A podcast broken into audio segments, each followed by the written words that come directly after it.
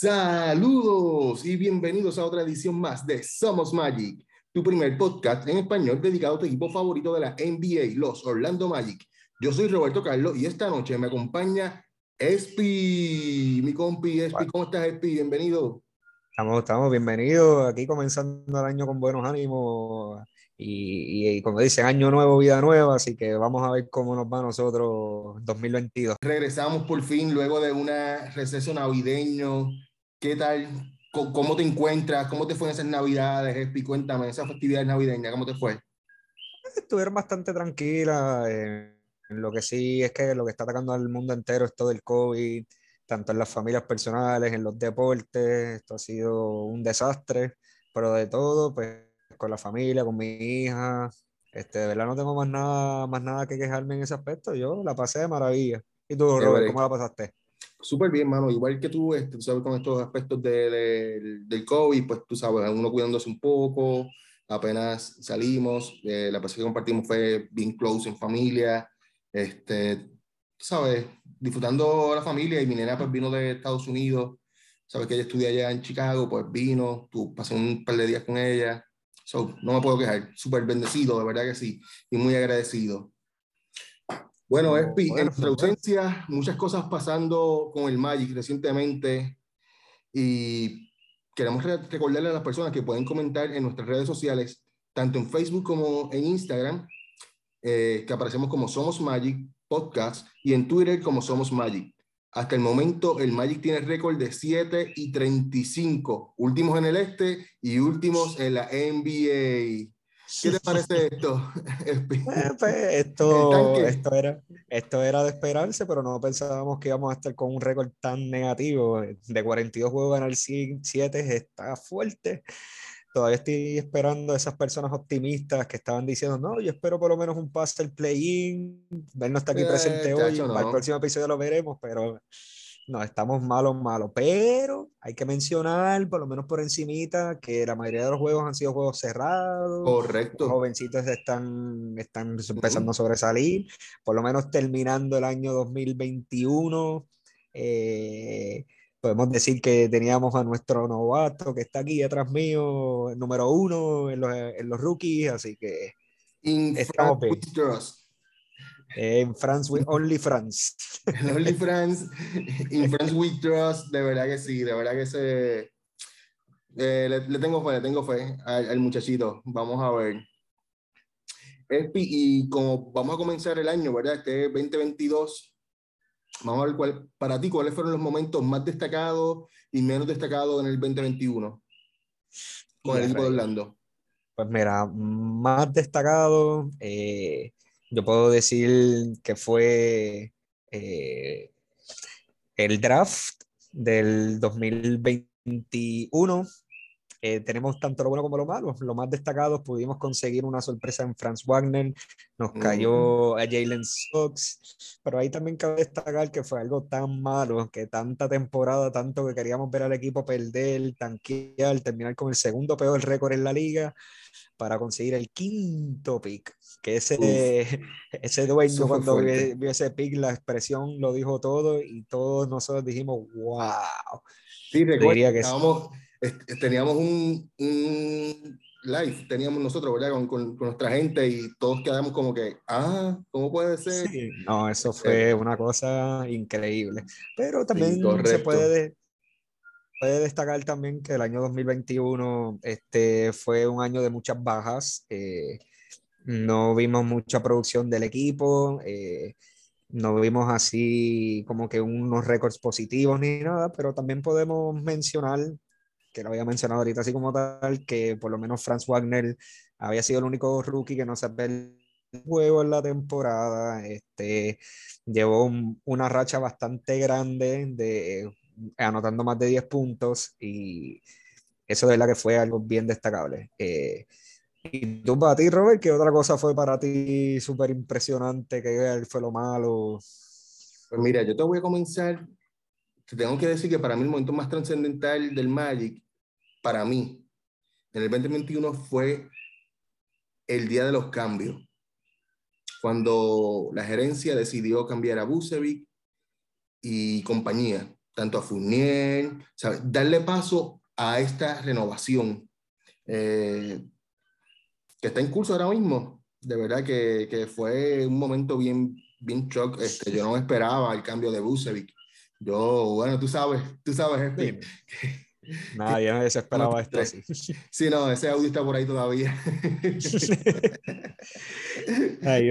saludito a la gente de, de, Caribbean Conference, que sí, saludito a ese audio, ese audio como tal trascendental. Sí, saludos allá a Juanqui, a Carly, a Arnold, a Alex Torres, Pérez, a, óyeme, a Ronnie, mano, que un abrazo, se le quiere, felicidades, papá, se le aprecia.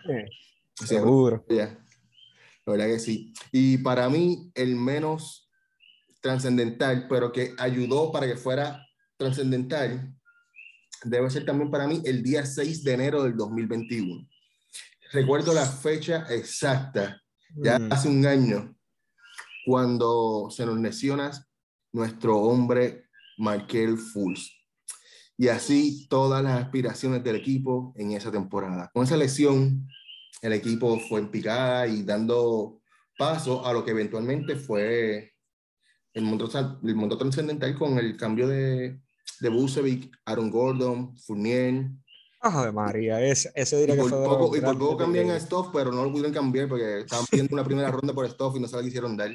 No, no, Racho, y, y, pero eso, eso de dejar ir al francés, eso fue, ah, eso fue una bendición. Eso fue que ahora mismo los fanáticos de Nueva York lo están gozando, que mete 40 en un juego para después meter 5 puntos en el otro. sí, claro. Está brutal, de verdad, que, el francés. Mm, yo estoy en un grupo que hay varios fanáticos de, de, los, de los Knicks y un, día lo aman y otro día lo odian y yo, bienvenido al mundo. Llevamos años en esto, así que sabemos lo que es eso. O sea, yo te entiendo, yo sé lo que es, lo que es eso. mira, entre otras cosas, el, Orlando Magic extiende los contratos del presidente Jeff Wellman y uh. en John Hammond hasta la temporada del 2025-2026. El CEO Alex Martin fue el que estuvo a cargo de la negociación y todo tiende a indicar que los dueños del equipo están complacidos, los divos, están complacidos con todo hasta el momento. ¿Qué te parece? Pues mira, para mí ha sido muy bien. Este, yo pienso que empezamos el 2022 de buena manera, porque es que esa, este, venimos de prácticamente una gerencia que fue malísima por muchos años. Eh, seguiré mencionándolo en todos los podcasts que haya que mencionar, ese cambio fatal de cambiar a Sabonis o a Dipo, para allá para Oklahoma y Ibaka, para después terminar regalando Ibaka por Ross. Eso fue bastante fuerte, ya nada más con eso sabíamos que la gerencia no estaba enfocada, el scouting no estaba enfocado, simplemente buscaban quién era el jugador atlético mejor disponible, sin buscar cuáles eran las necesidades del equipo. Eh, una franquicia que fue que tuvo sus años de esplendor del 2004 al 2011 que estuvo Dwight Howard, eh, Nelson, Rashad Lewis, Turkoglu y prácticamente vimos cómo teníamos buenos prospectos y no resultaron pues dar el abasto así como tal. Ahora sí tenemos una gerencia que están buscando las necesidades, que están buscando, eh, como diciéndolo, el, el, dirigente que es nuevo, eh, vamos a comenzar desde cero, vamos a reconstruir el equipo, que tomó la avaricia y tomó este, las ganas, las garras de coger y reconstruir el equipo, cambiar a Busevich, cambiar a Gordon, cambiar a Fournier. O sea que para mí eso está muy bien. Y yo no sé si tú tienes por ahí otros logros que ha hecho esa gerencia como pues Mira, en mi pensar, esta gerencia lo está haciendo muy bien Vamos a repasar los logros. Mira, los cambios de Busevic y Gordon en alta, ¿sabes? Fueron unos cambios que, mira, salimos súper bien. En el cambio de Busevic nos trajo a Franz y a Wendell Carter. Óyeme, dos pilares ahora mismo dentro del equipo. El cambio de Gordon nos trajo a, a RJ Hampton, a Gary Harris y un primer pick, ¿sabes? Un first round pick del próximo año o, anyway, no sé si es del próximo año o de este año, pero un first round pick. Eh, escogieron en el pick 15 a Cole Anthony. Cole Anthony un pick 15. Y como el mismo Cole Anthony dice, ¿tú crees que habían 15 mejores que él antes en, ese draft? Sí, que, sí, no, es bastante, bastante debatible. Sí, correcto. Adquirieron a un primer, en, a un primer pick que todo el mundo lo había descartado en Michael Fultz y lo rehabilitaron y ya vemos cómo regresó y cómo lució y ya esperemos que en los próximos días regrese. Eh, extendieron a Wendell Carter, a Isaac, Michael Fools, a Ross, en contratos que son viables y amigables para el equipo. De verdad que sí, que fueron buenos contratos. Hay gente que critica el contrato de Isaac, pero de verdad que, mira, si lo venimos a ver, es un contrato eh, viable, bueno, para el equipo. Y, Sí, si fuera como tal ah, en cuestión de cambiarlo, pues sería un poquito más difícil por el tema de lesión, pero en cuestión de monetario para cualquier equipo, pues puede ser hasta un alivio, así como tal. Correcto. sí, ellos hicieron muy bien en eso. Eh, salieron de Fournier, eso fue un mm. grandes logro. Ya, con eso ya ganaron mi corazón. sí, no, no, definitivo. Y no le dieron el dinero que este estaba pidiendo. Y más importante, seleccionaron al señor Franz Warner. De verdad que ahí mi respeto. De verdad que sí. Ellos tuvieron la, la valentía de muchos buenos nombres que estaban por encima de él. Franz Wagner es quien, quien, prácticamente puede tomar las riendas del equipo, ayudar a la reconstrucción y hemos visto de verdad un fruto enorme. Así que bravo por el presidente, y que por lo menos sí estos próximos años dándonos buenos frutos.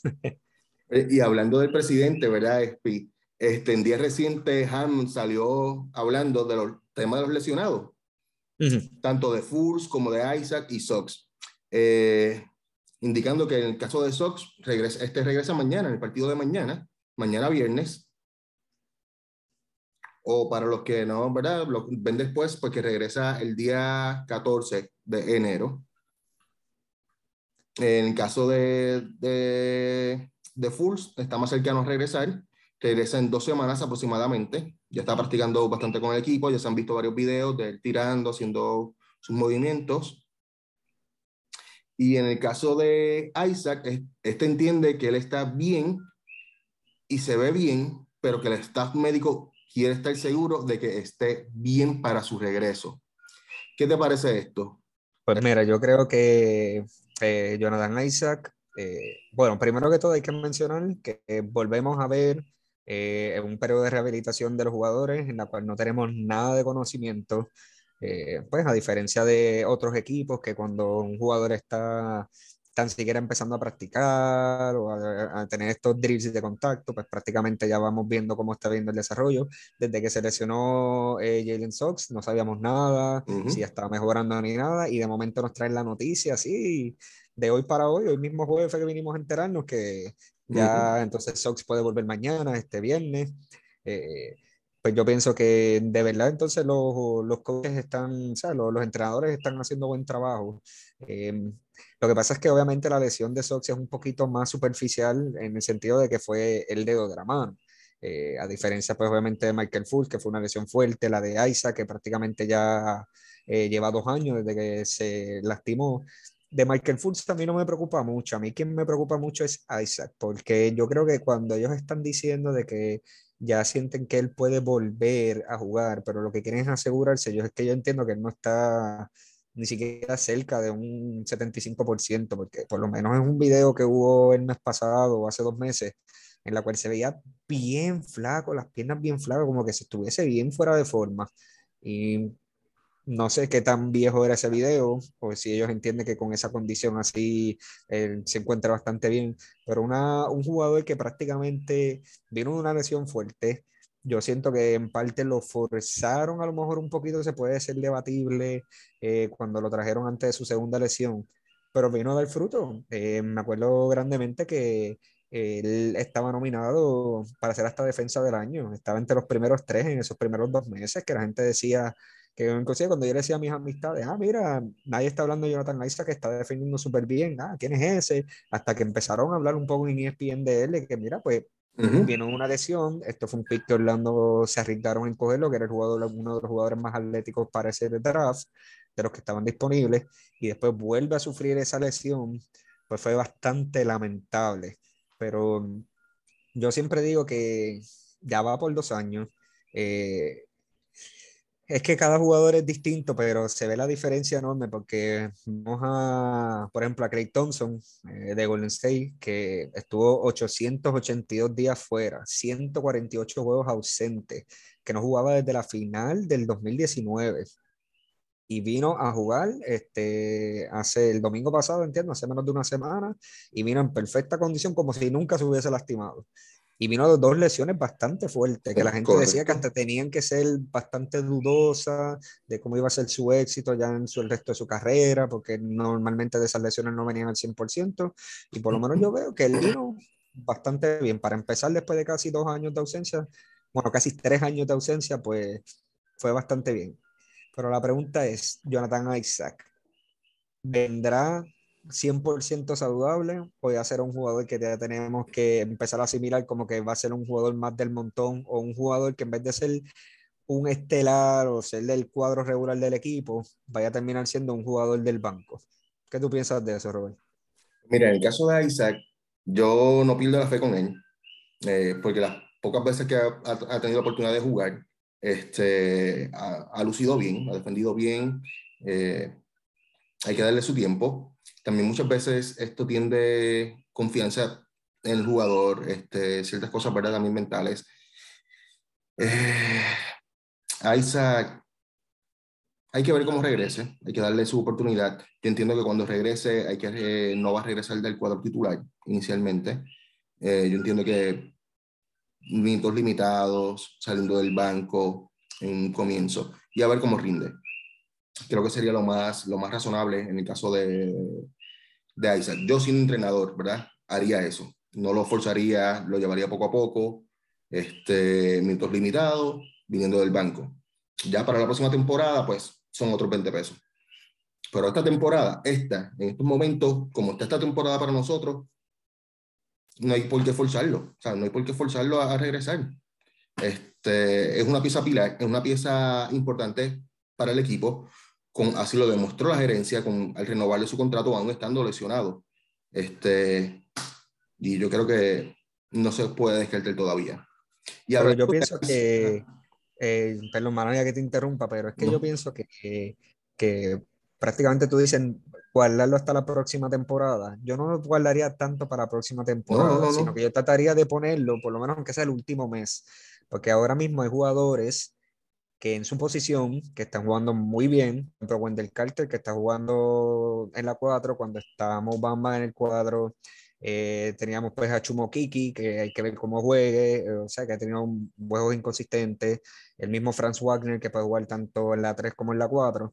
Tenemos que ver ya por lo menos esta temporada si esos jugadores pueden jugar junto con Isaac porque ahora mismo nosotros en equipo tenemos muchos armadores, no tenemos muchos hombres grandes y nosotros tenemos que definir qué nos hace falta para cuando sea el próximo draft, entonces ahí poder coger un jugador que falte las necesidades. Por lo menos yo pienso no forzarlo, pero tampoco deberíamos guardarlo una segunda temporada consecutiva. No, no, no, no, no, no, no, guardarlo esta temporada no, ¿sabes? Yo, es que regrese esta, pero con minutos limitados, eh, viniendo del banco. ¿Sabes? En esta temporada dije, eh, quiero que regrese, pero viniendo del banco, no forzarlo que regrese ahora mismo, sino pues mira, ya para, ya para febrero, pues mira, dos o tres meses jugando, que, que vuelva a coger la confianza en él. Y hablando de Isaac, eh, viste que debutó como, como escritor de un, de un, libro y debutó en bestseller. En, sí, ya, hecho, por lo menos algo que está haciendo. Como el libro más vendido en, Sí, en Amazon por lo menos. Este, y hablando de esto del libro, que muchas críticas le, le han caído a, a Isaac por, porque sacó el libro y todo eso. ¿Qué te parece eso a ti? ¿Tú has visto en redes sociales cómo la gente lo ha, lo ha atacado? Eh, sí, me tomé la libertad de ver muchas personas así como tal y a mí no me molesta que lo critiquen como a lo mejor como este, este jugador que a lo mejor ha pagado muchos millones o que se le ha dado muchas esperanzas de que pues tome las riendas, que sea un jugador estrella en el equipo. Y pues obviamente por sus lesiones, pues no ha podido demostrar mucho su calibre. a mí no me molesta que, ¿verdad? Pues que lo juzguen o lo critiquen de esa manera, porque yo soy una persona que digo, wow, o sea, le están pagando tantos millones a un jugador y se le está eh, quitando la oportunidad a otros jugadores que se pueden desarrollar en esa posición simplemente porque ah, están esperando que él regrese, porque yo sé que si Isaac hubiese estado ya disponible para jugar en este mes, 100% saludable, ya rápido la gente va a decir póngalo en el cuadro inicial, a pesar de que lleve tiempo fuera, porque esa es la expectativa de que él sea la, una de las estrellas grandes del equipo. Pues como que eso es lo único que yo criticaría en el sentido de que un jugador que se le está pagando tanto, que no tiene ni la oportunidad de pisar cancha, que no se le ve ni siquiera ni practicando con su, con su jugador, o sea, con sus equipos, con sus compañeros, que no se ve así como que ese dinamismo, o sea, como estos jugadores que están lastimados pero están enchaquetados en el banco, mira, vamos a apoyarlo esto, pues mira, yo estoy aquí, pues mira, voy a aconsejar a este. Él ha estado en varios partidos, él ha estado en varios partidos y también ha salido videos de él practicando con el equipo tú sabes, este... Pero, pero lo, que, lo que sí es que como que siento que de lo mejor dentro de la organización, siento que él puede dar un poquito más. A lo mejor, vuelvo repito, yo esto yo lo veo desde el punto de fanático, porque no vemos qué pasa detrás de sí, ni detrás de cámara. Pero eso es lo único que yo entendería y eh, aceptaría que la gente critique en ese aspecto. Ahora, yo no sé tú qué vas a opinar como tal, pero yo siento que en lo emocional o en sus creencias personales, yo pienso que eso está muy mal. Yo siento que eso no, se debería atacarlo por, su, por sus creencias. No, o sea, atacarlo por sus creencias y sus, valores, mira, no, sabes, de verdad, este, hasta ahí. Mira, en parte no es culpa de Isaac. Vamos a, a partir que es culpa de, mayormente de la gerencia por no filtrar información, tenerlo bastante escondido. Las personas no saben cómo va su rehabilitación no ponen videos de él rehabilitándose, de él practicando con el equipo, uno, es algo que uno que otro que se, que se sale por ahí, etcétera, pero en el partido reciente yo lo he visto a él en, el equipo, en los juegos, en el partido reciente, especialmente en los de local, él ha estado con el equipo, etcétera. Y lo, sobre lo, del libro, mira, la gente piensa que él se sentó en estos días, en una semana, voy a escribir un libro y lo voy a escribir.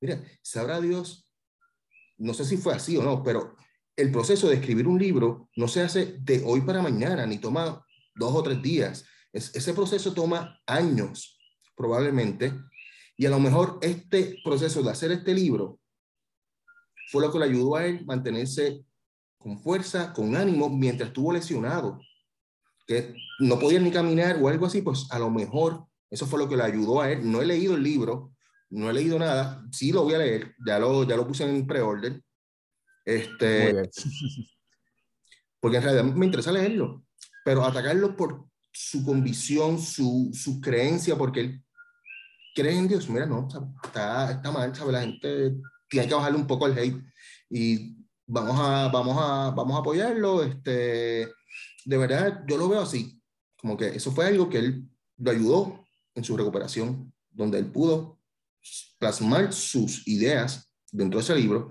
y nada, vamos a ver qué sale. Eh, otro tema, Espi, para terminar, ¿verdad? Porque ya, ya no estamos extendiendo mucho. Lo otro es que ya se acerca la fecha de, de límite de traspasos y ya salió la gerencia de Orlando con varios rumores, especialmente indicando que está buscando una primera ronda en los posibles traspasos de Ross, de Harris y ahora también se rumora Bamba. Hmm. ¿Qué te parece todo esto? Especialmente el rumor de cambio de Bamba.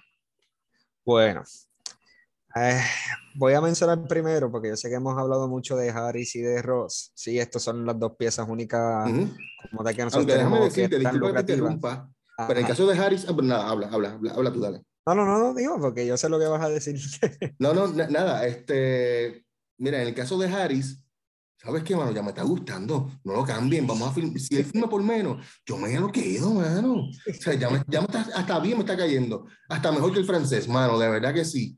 Este, yo creo que puede ser una buena pieza, un jugador joven. Yo no, no me requiere cambiarlo. Ross, que se avance ahí, de verdad. Este, pues, eh, se, se está convirtiendo en un cáncer.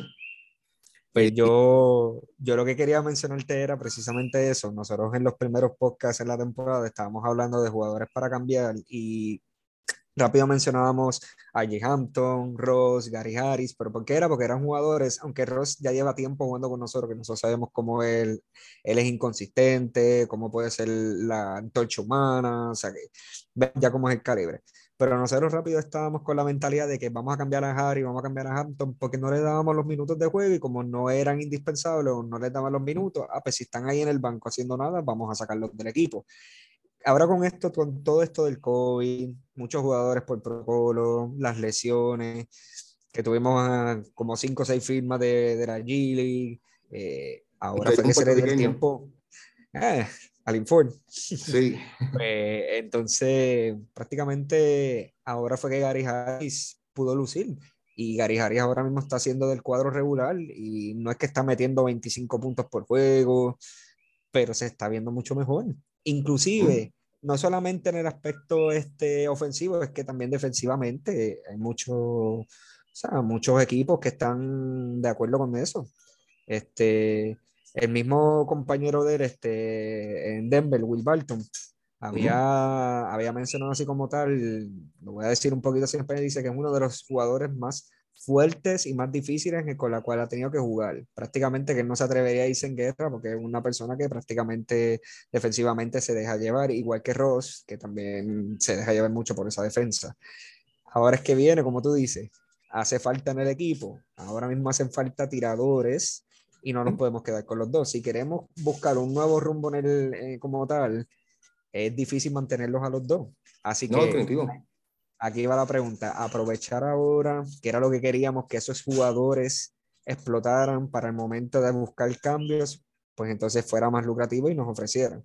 Yo pienso que el contrato de Gary Harris es un poquito más difícil, que eso también Maxi lo había mencionado varias veces, es un poquito difícil de cambiar, al menos que lo filmen y le compren el contrato y después busquen un contrato más pequeño con él, pero tenemos que hacerlo.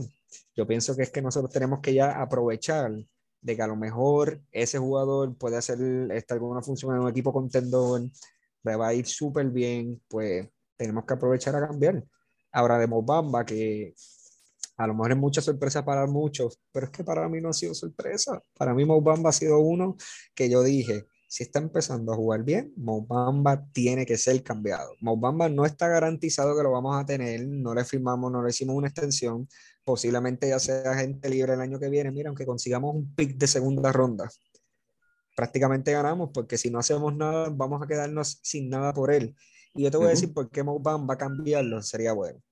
Es un jugador que defiende muy bien, tiene buena estatura, ofensivamente tiene sus lagunas bastante grandes, pero defensivamente es muy bueno y ahora mismo es un buen centro que a muchos equipos contendores le haría falta un buen centro defensivo. Yo te voy a mencionar uno y puede ser Golden State. Golden State ahora mismo no tiene un centro, ahora mismo sí tiene Wiseman que está a punto de volver y eso, pero ellos no tienen un centro definido y creo que un trade, o sea, un cambio por Mobamba y que un jugador joven les puede ayudar en ese equipo. Y yo siento que nosotros conseguir un pick aunque sea de primera ronda de ellos, aunque sea tarde, se puede conseguir. Y también una cosa, ahora mismo hay tres nombres grandes que están sonando en el draft este año. Nosotros ahora mismo tenemos el peor récord. Yo espero que caigamos por lo menos en los top 3 del draft del año que viene. ¿Y quiénes son los tres prospectos más grandes ahora mismo? Holgren, eh, Blanchero y Jabari Smith. Son hombres grandes. Si ahora mismo nosotros tenemos la oportunidad de coger un hombre grande, también que sea novato, que sea nuevecito, que tenga los fundamentos para ser un buen jugador en su posición, junto con Wendell Carter, que es joven, junto con Franz Wagner, Jonathan Isaacs si vuelve, Jalen Sox, Cole Anthony, el equipo va súper bien. Ahora, si tú me dijeras que los prospectos más grandes son armadores, tiradores, pues vamos a, a retener a Bamba para que entonces nosotros entonces podamos tener algún tirador bueno en el sorteo, en el draft. Pero si ahora mismo los tres prospectos grandes son jugadores grandes, pues vamos a salirnos de Bamba. Yo pienso que Bamba es una buena pieza para cambiar. Y Ross también. Gary Harris, difícil por la cuestión del contrato, pero si ahora mismo ellos siguen estableciendo estos números, yo los puedo ver a los tres, y si no los tres, por lo menos dos de ellos cambiados para el, el deadline en febrero. Esperemos que sí. Yo también entiendo que dos. Este, vamos a ver, en la cuestión de Harris es un poco más, más complicado porque sería básicamente un alquiler por tres meses, un jugador, ¿sabes? Que es un poco más complicado cambiarlo. Eh, bueno, en mi caso, yo te voy a ser bien honesto. Yo creo tanto en esta gerencia que lo que, lo que hagan va a estar bien. Ya, ya en ello ya yo creo, de verdad que sí, de verdad que, que siempre me han sorprendido con los cambios y, y, más si están buscando una primera ronda. Yo creo que debe ser el, el, camino correcto. De verdad que sí. Eh, antes, antes de esto, quiero saber tu opinión. Eh, es que fue bastante curioso.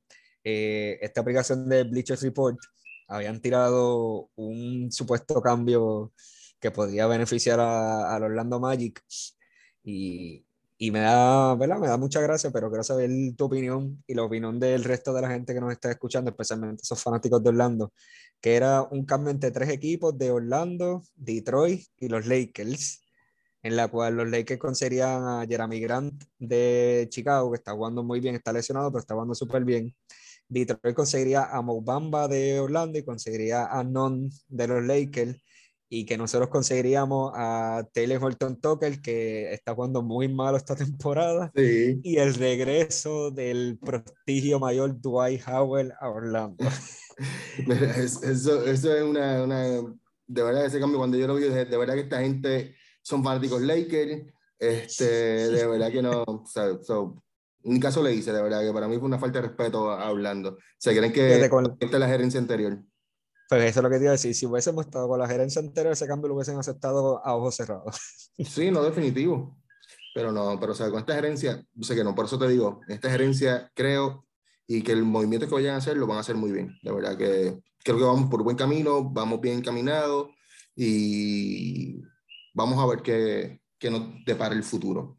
Bueno, mi gente, esto ha sido todo por hoy. Gracias por siempre sintonizarnos, ¿verdad? Siempre estar con, nosotros. No olviden que pueden comentar sobre todos nuestros temas en nuestras redes sociales, en Facebook e Instagram como Somos Magic Podcast, eh, Somos Magic en Twitter.